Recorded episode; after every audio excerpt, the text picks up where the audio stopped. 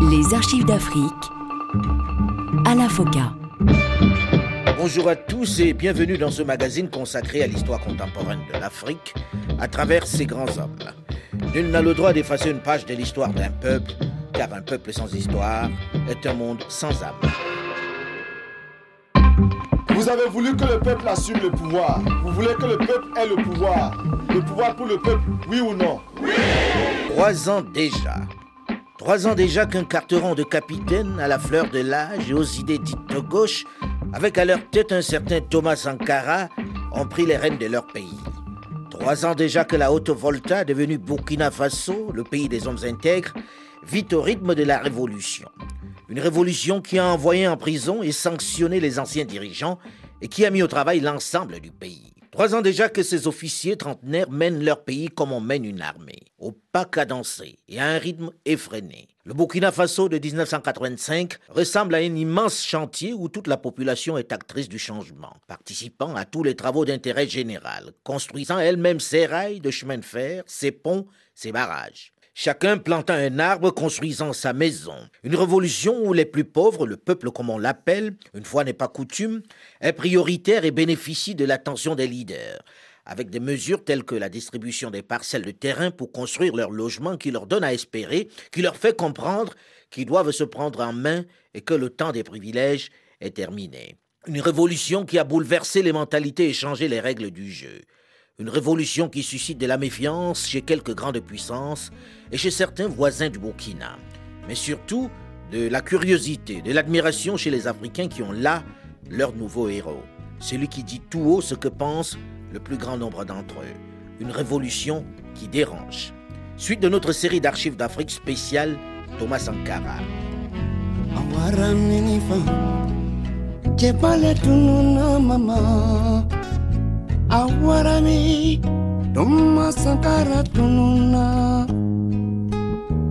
Burkina kaɓe kasila ɗimsenima koroba simanto fana awaramini ɗum sankara tununa.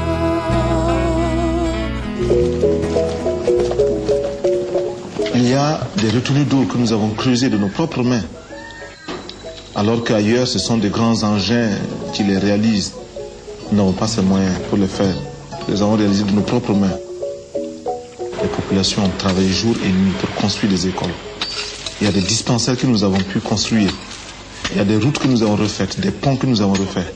Toutes ces réalisations faites dans un laps de temps aussi court séduisent de nombreux jeunes et braquent les feux de projecteurs sur le Burkina Faso que peu de gens jusqu'à l'avènement de la Révolution pouvaient situer sur une carte de l'Afrique. Thomas Sankara en profite pour faire passer ses messages, ses idées. Il mène une diplomatie particulièrement active pour un pays de la taille du Burkina Faso. Désormais, sa voix porte. Il veut en profiter. Il faut préciser que nourri des nationalistes africains et des théoriciens du marxisme et léninisme, le combat ne peut pas se gagner juste au sein de son propre pays. Et pour que son modèle de mise en œuvre du développement soit montré en exemple, il faut jouer un rôle international. Il entretient d'excellents rapports avec le Ghana de Jerry Rawlings, qui est un ami proche et qui vient désormais régulièrement à Ouagadougou. Il voue une certaine admiration à ce lieutenant qui a initié lui aussi dans son pays une révolution qui bouscule les mentalités. Il faut préciser que Jerry Rawlings avait contribué à la préparation du putsch du 4 août qu'il a installé au pouvoir en fournissant les armes. Très vite, les deux pays vont organiser des manœuvres militaires conjointes. Thomas Sankara. C'était pour montrer à l'impérialisme de quoi nous sommes capables en Afrique. Beaucoup d'autres États africains préfèrent organiser leurs manœuvres en apport avec les puissances extérieures. Lorsque nous aurons de prochaines manœuvres, il faudra qu'il vienne, qu'il y ait de Harlem des combattants pour participer avec nous.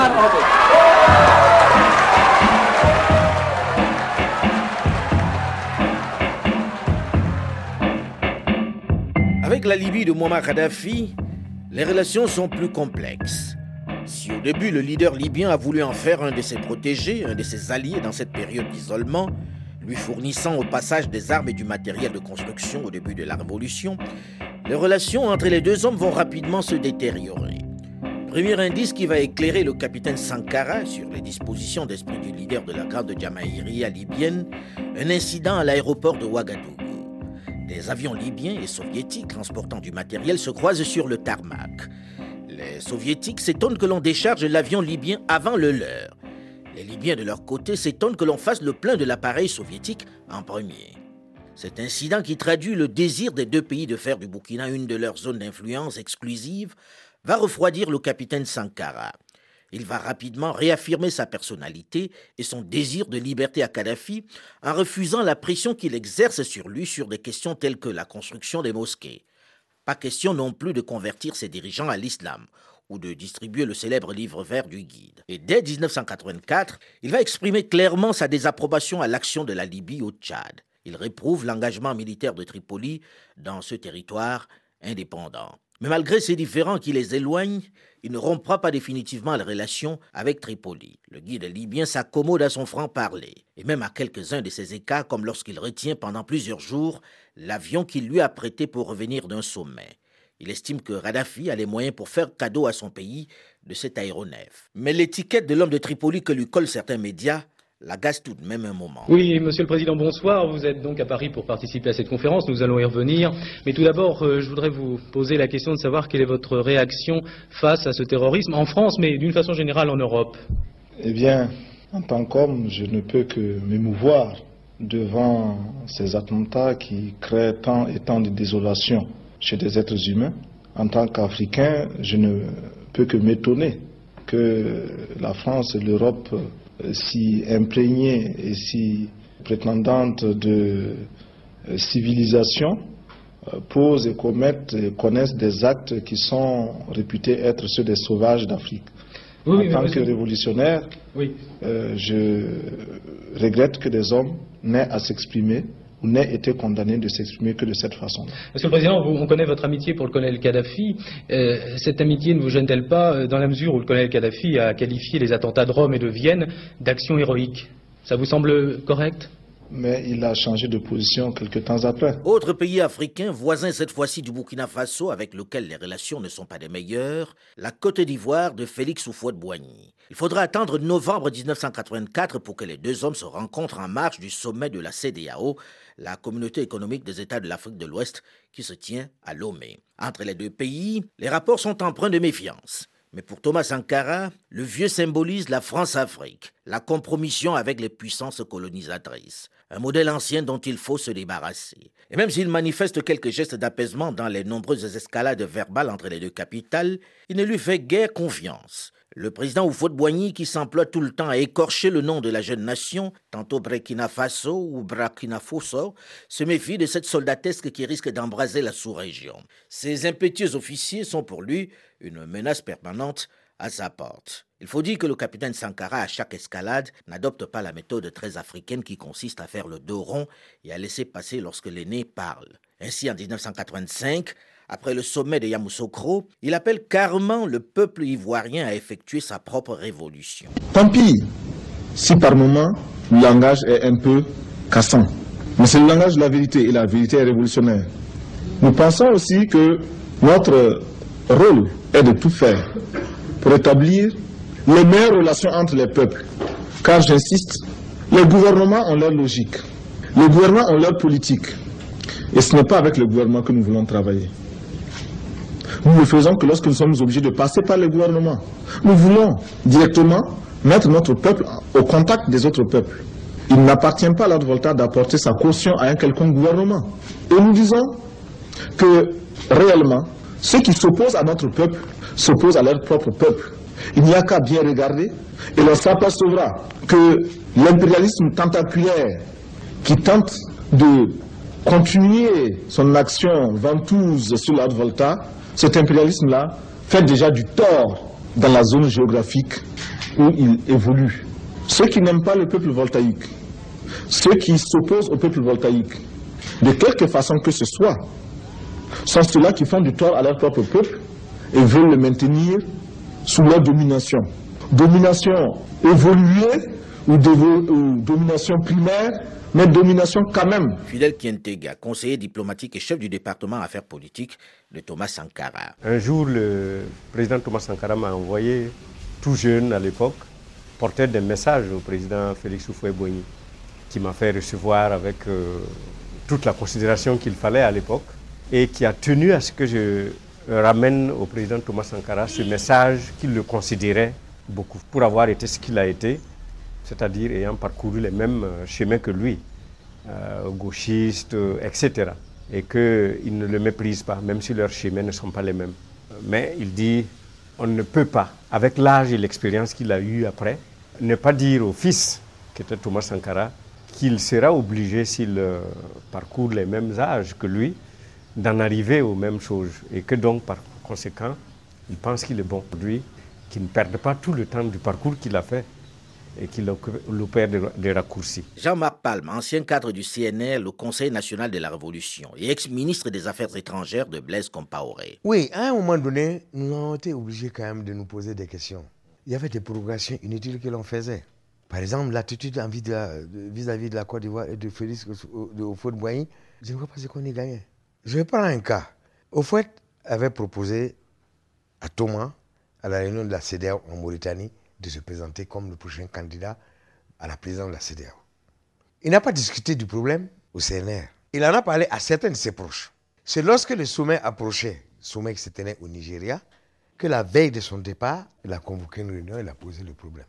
On lui a dit, c'est dommage que soit aujourd'hui qu'on pose, parle de ce problème, parce que est-ce que ce n'est pas une provocation une machination de la part du président Oufouet, compte tenu de l'attitude que nous avons envers lui pour nous humilier. Il a dit non, non, ne lui croit pas. On a dit bon, on suivra. Voilà pourquoi certains ont estimé que la proposition de Fouet n'avait absolument rien de clair. Et la suite va leur donner raison. Thomas Naïma avait accepté la proposition et s'est porté candidat. Mais arrivé à Abuja, il a pris contact avec Moussa Traoré. Il a pris contact avec Dada Jawara, Moussa Traoré du Mali, Dada Jawara du Gambie, il a pris attache avec Baba Ginda du Nigeria, qui l'ont assuré que eux, vraiment, c'est lui qui soutenait, Sylvie a fait cette proposition, ils sont d'accord. Mais dans la salle, c'est Dawda Diawara qui prend la pancarte de Gambie, se lève, qui propose Baba Ginda comme président de la CDAO. Thomas a voulu parler, on a rabroué. Et c'est là où, après, à son départ à l'aéroport d'Abuja, il fait une conférence de presse extrêmement incendiaire. Parce qu'il s'est rendu compte de la manipulation de Fouette. Avec le Mali aussi, ce n'est pas la franche camaraderie. Entre Moussa Traoré et Thomas Sankara, le courant passe mal. Le président du Faso ne se gêne pas pour exprimer des critiques vis-à-vis de son voisin, Jean-Marc Palme. Au Conseil de l'Entente, Thomas avait fait l'objet de vives critiques de la part de tous les chefs de l'Entente. Et à son retour, il avait eu une attitude à la limite de l'irresponsabilité. Il avait fait un discours à l'aéroport où il fustigeait tous les pays environnants. Et le lendemain, la place de la nation, un grand meeting de CDR où il insulte tout le monde et il dit chacun de ces pays a besoin de la révolution. C'était pratiquement un appel de guerre. Et c'est ça qui nous a amené la guerre de Noël. Parce qu'après ce discours, beaucoup de camarades lui ont demandé est-ce que tu as des armes?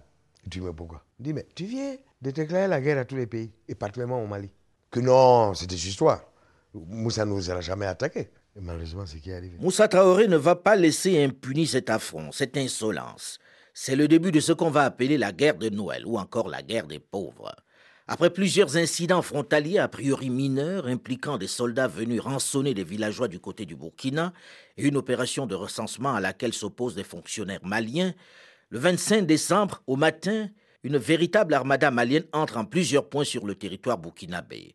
150 chars se déploient, dont 20 s'acharnent sur la seule localité de Koloko. Après avoir bombardé des ponts où se trouvait encore la veille Thomas Sankara, ils s'attaquent à une richesse, à un objet précieux dans le Sahel, les châteaux d'eau. Les églises et les marchés ne sont pas épargnés. Le Burkina, qui n'a pas d'avion de combat et encore moins de bombardiers, envoie ses deux seuls appareils, les marchettis italiens, pour balancer des bombes sur la ville de Sikasso. La puissance de feu du Mali est nettement supérieure à celle du Burkina. Même s'ils résistent héroïquement, les Burkinabés sont quelque peu malmenés. Cette guerre qui oppose deux pays particulièrement pauvres va faire de nombreuses victimes. Le président Moussa Traoré va d'ailleurs avoir cette phrase terrible. Le Burkina n'aura pas assez d'un mois pour enterrer ses morts. Fin de citation. Une façon de souligner le caractère punitif de cette expédition militaire. Après d'intenses négociations et un impressionnant balai diplomatique des nations de la sous-région et du Maghreb, un accord de cessez-le-feu est signé par Sankara d'abord, puis par Moussa Traoré ensuite. Il entre en application le 30 décembre 1985. Seulement, les troupes maliennes restent sur leur position en territoire burkinabé. Ce n'est que le 17 janvier 1986 qu'il convienne lors d'un sommet à Yamoussoukro convoqué par le président Oufouet-Boigny du retrait des troupes des zones de combat. Je voudrais vous demander, camarades, de comprendre qu'entre le peuple malien et le peuple burkinabé, il n'y a jamais eu que l'amitié, il n'y a jamais eu que l'amour. Camarades, êtes-vous oui ou non pour l'amitié entre nos deux peuples? Êtes-vous oui ou non pour l'amitié entre nos deux peuples? Oui ou non pour l'amitié entre nos deux peuples? Alors, les masses populaires ont parlé. Les masses populaires dépositaires du pouvoir au Burkina Faso ont parlé. Et c'est en leur nom que je dis à la face du monde entier qu'il n'y a plus jamais de prisonniers maliens au Burkina Faso. Ces militaires maliens, ces militaires maliens qui sont là ne sont plus des prisonniers. Ce sont nos frères. Ils doivent rentrer à Bamako en toute liberté quand et comme ils voudront. Avec le voisin togolais, le climat n'est pas non plus à la détente. Il sera d'ailleurs accusé par le président Yassigbe Yadema d'avoir fomenté une tentative de putsch contre son régime. C'est nous faire un peu trop d'honneur sur notre valeur militaire que de penser que 200 Burkinabés peuvent traverser le Togo sur 1000 km et envahir Lomé. Et puis aussi, euh, l'on dit que des opposants togolais ont été formés euh, au Burkina Faso. On cite un village qui n'existe nulle part, comme je l'ai dit à l'envoyé d'un chef d'État euh, sur cette question. Si seulement, si quelqu'un connaît ce village au Burkina Faso, qu'il le bombarde parce que je sais qu'il n'est pas sous mon autorité, ce village-là. Il n'existe nulle part de village euh, comme celui que les autorités togolaises citent. De même, les autorités togolaises citent un officier burkinabé euh, du nom de capitaine. Euh, ce capitaine n'existe pas. Certes, il existe un nom comme cela dans notre armée, mais ce capitaine n'existe pas. Mais nous comprenons aussi que dans la volonté de faire un montage et d'avoir des aveux plus ou moins concordants avec la réalité, euh, l'on se soit embrouillé au point d'inventer des grades fictifs pour des officiers qui sont modestement à des niveaux plus bas. Nous sommes persuadés que euh, avec les Togolais, nous retrouverons un chemin d'entente et les bons et loyaux services que nous avons toujours eus à l'égard du Togo seront repris et le Togo sera en profité. Au contraire, je ne suis pas, comme vous constatez à Ouagadougou, nous avons essayé de contenir toutes les réactions les plus vives, les plus passionnées.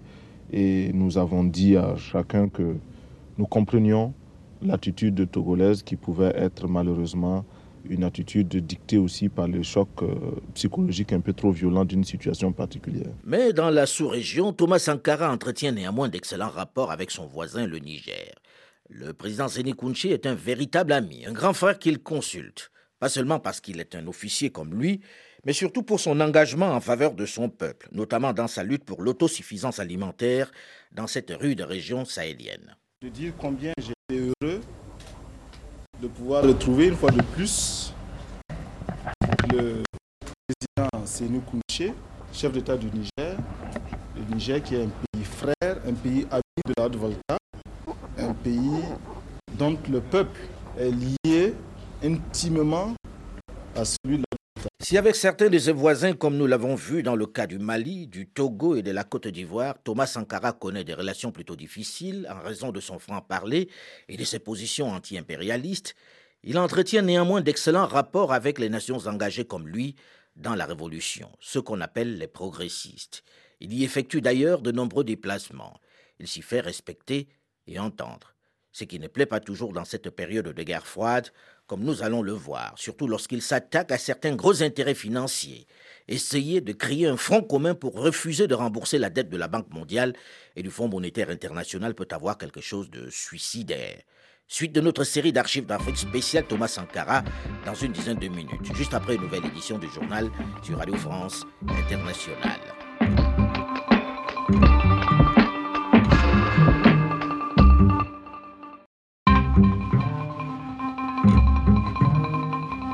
Les archives d'Afrique à la FOCA. Bonjour et bienvenue à tous ceux qui nous rejoignent seulement maintenant dans la seconde partie de ce magazine consacré à l'histoire contemporaine de l'Afrique à travers ses grands hommes. Nul n'a le droit d'effacer une page de l'histoire d'un peuple, car un peuple sans histoire est un monde sans âme. Monsieur le Président, faisons en sorte nous mettions au point ce front uni d'Addis Abeba contre la dette. Faisons en sorte que ce soit à partir d'Addis Abeba que nous décidions de limiter la course aux armements entre pays faibles et pauvres. Les gourdins et les coutelas que nous achetons sont inutiles. À la tête d'un pays pauvre qui recherche des moyens pour son développement et qui déploie des trésors d'énergie pour organiser la production, Thomas Sankara et les leaders de la révolution burkinabé, nés au lendemain du putsch qu'ils ont perpétré, sont parvenus à se faire respecter sur la scène internationale. Même si leur style ne plaît pas toujours, même s'ils suscitent ça et là de la méfiance ou carrément de la critique, on ne les voit plus comme des simples putschistes avides de pouvoir ou des idéalistes dangereux. Leur engagement, leur implication dans l'amélioration et dans la participation de leur peuple à la gestion de la cité inspirent au moins du respect. Leur sobriété et leur désintérêt pour les paillettes et les ors de la République également séduisent. Mais le président du Faso n'en oublie pas moins de faire entendre la voix de son pays sur les questions internationales. Pour lui, le développement dépend du contexte international et la lutte contre l'impérialisme est indissociable de celle pour le développement du Burkina lieutenant Jerry Rawlings, ancien président du Ghana. La balkanisation du continent africain crée une situation très complexe. Nous sommes au milieu de tirs croisés entre les blocs de l'Est et de l'Ouest en pleine guerre froide. Vous savez, c'est une situation très compliquée à gérer pour nous, qui nous empêche d'être simplement africains. Notre survie dépend de notre alignement au bloc de l'Est ou de l'Ouest et non pas de notre africanité. Thomas Sankara considère qu'en tant que dirigeant révolutionnaire, comme Jerry Rawlings qu'on vient d'écouter, il doit lutter sur le plan international contre les injustices et manifester sa solidarité et son soutien à ceux qui sont opprimés.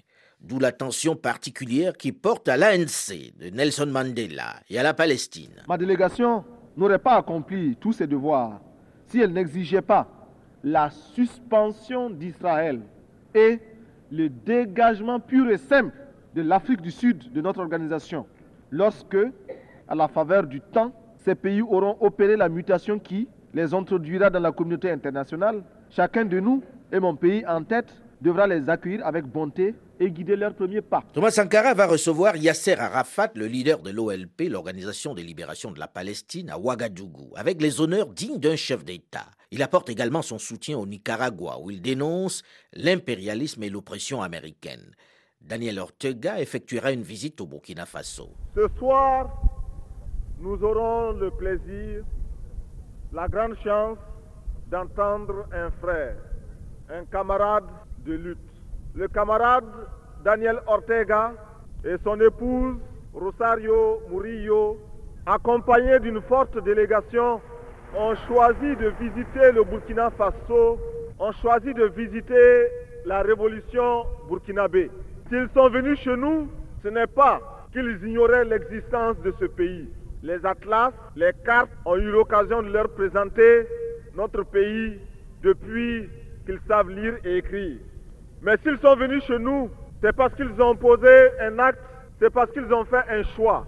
Un choix de lutte, un choix de combat. En effet, les camarades nicaraguayens sont venus au Burkina Faso parce qu'ils sont convaincus que nous avons à communiquer, que nous avons à échanger nos expériences et que nous avons à nous appuyer mutuellement.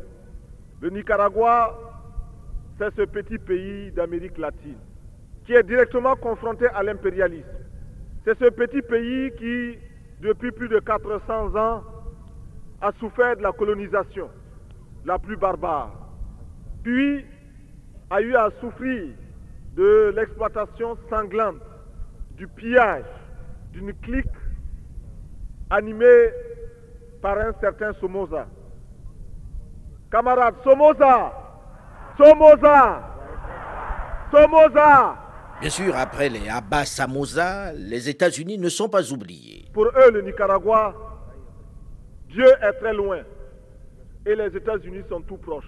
Thomas Sankara voyage beaucoup dans les pays dits du bloc de l'Est dans cette période de la guerre froide.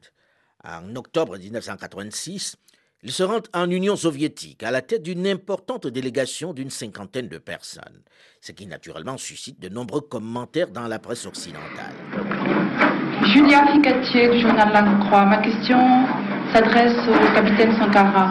Je, voudrais savoir euh, qu'est-ce que vous avez été chercher à Moscou et à Cuba dernièrement, parce que vos voyages posent aussi question à la France, mais aux pays voisins comme la Côte d'Ivoire. Bon, j'ai été à Moscou, j'ai été à Cuba et ailleurs aussi. Je n'ai pas seulement été dans ces pays-là, euh, parce que nous entretenons d'excellentes relations avec ces pays, avec les dirigeants de ces pays. Nous avons des projets qui nous paraissent extrêmement importants pour notre développement. Nous cherchons, nous recherchons des partenaires. Si euh, un pays euh, plus proche peut nous éviter un long déplacement jusqu'à Moscou, nous voyons absolument aucun inconvénient.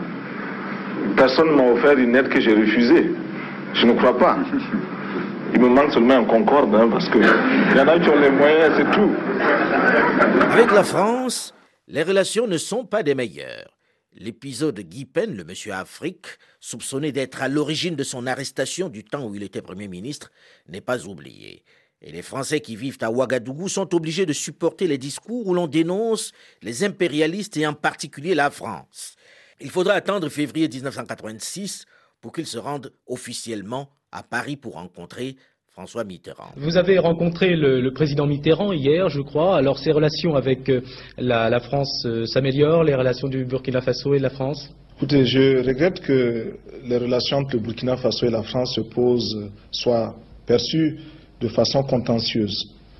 Nous avons des relations qui sont parfois difficiles, chacun estimant de son côté qu'il est insatisfait il convenait de discuter avec les autorités françaises, d'en rechercher les causes et de proposer des solutions. Je pense que ce contact a été positif.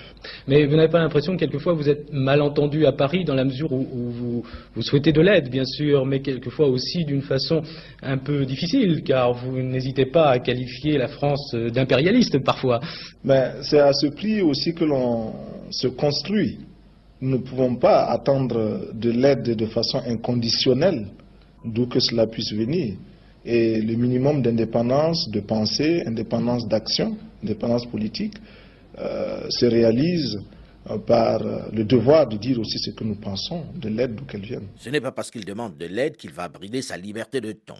Et le président François Mitterrand, en déplacement au Burkina Faso en novembre 1986, dix jours après avoir reçu en France le président sud-africain Peter Botha et Jonas Savimbi, va subir les critiques sans détour de son hôte Thomas Sankara. Levant un toast à la fin du dîner de gala offert en l'honneur du président, Sankara attaque. Des tueurs comme Peter Botta ont eu le droit de parcourir la France si belle et si propre. Ils l'ont taché. Ils l'ont taché de leurs mains et de leurs pieds couverts de sang. Et tous ceux qui leur ont permis de poser ces actes en porteront l'entière responsabilité ici et ailleurs aujourd'hui et toujours. Fidel Kientega, c'est vous qui rédigez la plupart des discours du président Thomas Sankara. C'est vous qui avez écrit celui-là? Thomas, quand il euh, lisait un discours, il le rendait mal même quand le contenu était bien. Euh, l'élan dépassait souvent l'écrit auquel il devait s'attacher. L'ambassadeur de France, euh, je me souviens qu'il s'appelait Jacques Leblanc à l'époque, m'avait contacté pour dire, bon, l'échange de toast, est-ce que vous avez le discours du président? Et pendant longtemps, je n'ai pas accédé à sa demande et je n'en parlais pas d'ailleurs au président jusqu'à ce qu'un jour, euh, comme ça, en discutant avec lui à bâton rompu, je lui dis ah, il y a l'ambassadeur de France qui me harcèle pour euh, votre projet de discours. Il me dit mais pourquoi tu ne lui en donnes pas un? Je dis non pour la simple raison que vous ne le lirez pas. Autant ne pas me fatiguer à le préparer. Il me dit non, va lui faire, faire lui un projet de discours parce que la réalité, les plus belles improvisations viennent de longues préparations je m'inspire toujours de ce que tu écris, même quand je ne le lis pas in extenso. Et donc, effectivement, j'ai préparé un projet de discours pour l'ambassadeur Jacques Leblanc, qui certainement l'a fait passer au service de l'Élysée, qui ont préparé aussi un discours en conséquence comme réponse. Et le jour euh, de la rencontre des deux, sur l'esplanade au palais présidentiel, je suis allé avec la chemise euh, déposée devant le chef de l'État et je me suis mis en retrait. Et il l'a effectivement ouvert Excellence, Monsieur le Président, Monsieur les ministres, Monsieur, Monsieur, il l'a refermé. Il l'a refermé pour marteler toutes ses critiques, dont celles relatives à l'aide de la France en baisse et à l'expulsion des Maliens. Mais au passage, il va surprendre le président François Mitterrand en émaillant son discours de quelques détails qui vont aussi le séduire, notamment l'origine de son nom qui signifie terrain moyen dans le Berry, ou encore son rituel annuel, à savoir sa balade à Solutré, qui lui enseigne l'effort, la halte de l'amitié et l'unité de l'esprit. Une fin qui détend un peu l'atmosphère, mais ce qui était à dire est dit. François Mitterrand, sur le ton de la plaisanterie, mais également avec par moments des intonations professorales, lui répond point par point, et finit par noter au passage que l'Afrique a été pillée. Pendant des siècles, on vous a exploité humainement, on vous a volé vos hommes, vos femmes, vos enfants. Le devoir des pays qui ont profité abusivement du travail africain, c'est de restituer à l'Afrique une part de ce qui a été pris au travers des siècles derniers. Et d'ajouter, vous avez besoin de nous, eh bien, vous nous le direz. Vous n'avez pas besoin de nous, eh bien, dans ce cas-là, on s'en passera. Fin de citation. Je suis comme lui. Et il dit ce qu'il pense, je le dis aussi. Et je trouve que dans un certain nombre de ses jugements, il a, le tranchant d'une belle jeunesse et le mérite d'un chef d'État totalement dévoué à son peuple. Et moi, j'admire ses qualités qui sont grandes, mais il tranche trop aussi. Euh, il, va, il va plus loin qu'il ne faut, à mon avis, hein, qui me permettent de lui parler du haut de mon expérience. Thomas Sankara est satisfait de lui. Ses propos seront tout aussi directs et sans concession avec les autres dirigeants, ce qui lui vaut d'être souvent critiqué par la presse pour son manque de diplomatie. Arba Diallo, son ancien ministre des Affaires étrangères. Moi, j'ai voyagé une fois avec le président Sankara. Nous sommes allés en Tanzanie. Il a rencontré le président Julius Nyerere, Mwalimu. Et Mwalimu qui lui dit, qui me demande de dire à Sankara une expression qu'il utilisait en anglais et qui était de dire le Président, nous, on a besoin que vous soyez vivant. Et pour être vivant, il vaut mieux se contenter d'être patriote. Parce que si vous êtes patriote, vous pouvez vivre. Mais si vous êtes révolutionnaire, vous n'avez aucune chance. Et là, d'ailleurs, c'est une, euh, je me suis permis de partager ce propos avec euh, Chavez. Quand je lui ai dit, ah, vis-à-vis du grand frère au nord, moi, je me permets de partager avec lui ce que Nyerere a dit à Sankara ça n'a pas raté, parce que lui il disait, dans le contexte où nous sommes, si tu n'avales pas des couleuvres, tu n'iras pas loin. Et il disait essentiellement à Sankara, avec tout ce qui t'entoure, tous ces gens-là, tu n'as aucune chance d'échapper. Donc il faut que toi-même tu saches que tu ne peux pas échapper. Donc par conséquent, il faut accepter d'avaler quelques couleuvres, mais ne perds pas le focus. Tu n'as pas besoin de sacrifier tes principes. Et ce que j'ai dit à Chavez, j'ai dit à Chavez, avec le grand frère comme voisin, si tu ne fais pas attention, ce que Nyerere craignait pour Sankara risque de t'arriver. À chaque fois d'ailleurs que je voyageais avec lui ou que je le voyais, je lui répétais ça. Si sur le plan diplomatique, il est sur tous les fronts et se fait entendre, en interne, la révolution voit naître en ses débuts 1986 quelques tensions internes ce qui va d'ailleurs amener Thomas Sankara à diminuer considérablement ses déplacements. Les sacrifices que nous demandons au Burkinabé sont des sacrifices pour la construction d'un Burkina Faso meilleur. Le prix de l'indépendance, le prix du bonheur d'un peuple est l'affaire de ce peuple-là. Trop malheureusement, on nous a habitués à attendre de l'extérieur des aides ou des solutions miracles, des panacées, qui en réalité euh, ne sont que des formes d'asservissement. Tant que nous ne serons pas maîtres de nos besoins, tant que nous ne serons pas également maîtres, nous n'aurons pas pu décider nous-mêmes de ce que nous serons capables de consentir comme sacrifice et effort, eh bien nous ne pourrons jamais dire que nous nous développons. On ne peut pas se faire développer par autrui. Bien entendu, euh, nous espérons très bien que les sacrifices actuels ne seront pas continue et que enfin nous pourrons trouver des lendemains meilleurs. Devant les difficultés économiques qui suscitent de plus en plus d'interrogations sur le sens de la révolution dans une frange de la population, il faut accorder plus de temps à la politique intérieure. Il faut adapter l'économie à la réalité africaine. Nous, les Africains, nous avons été entraînés dans une mouvance que nous n'avons pas choisie et que nous ne contrôlons pas. Nous avons été entraînés dans une civilisation euh, dont nous ne contrôlons pas les éléments.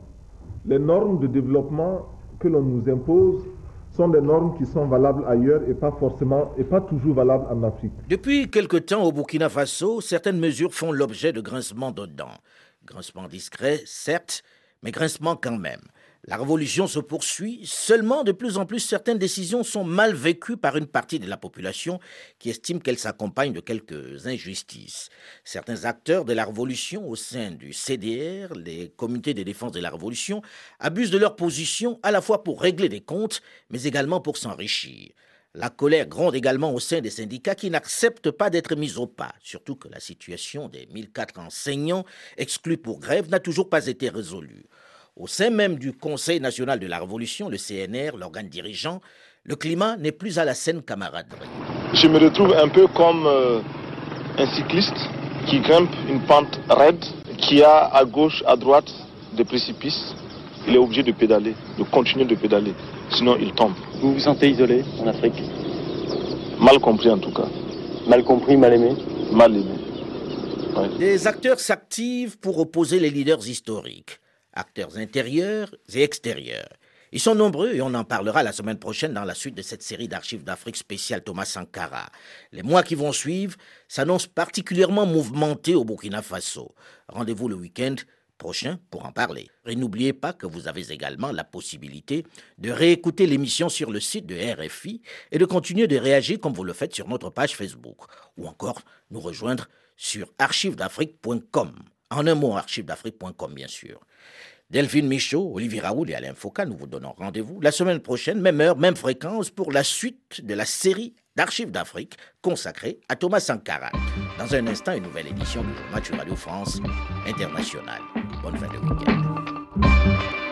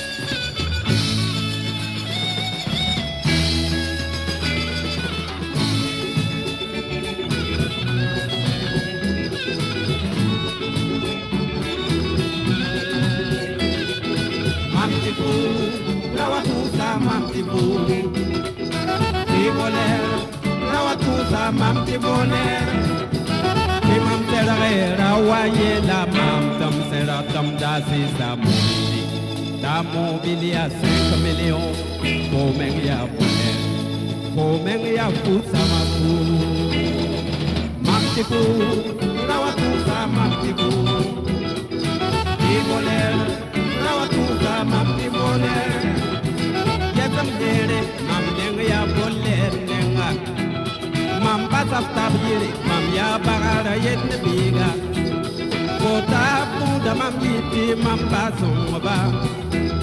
Tomni ye da na ye la ye Ta se tu mam la konya Mwen mamba a directeur.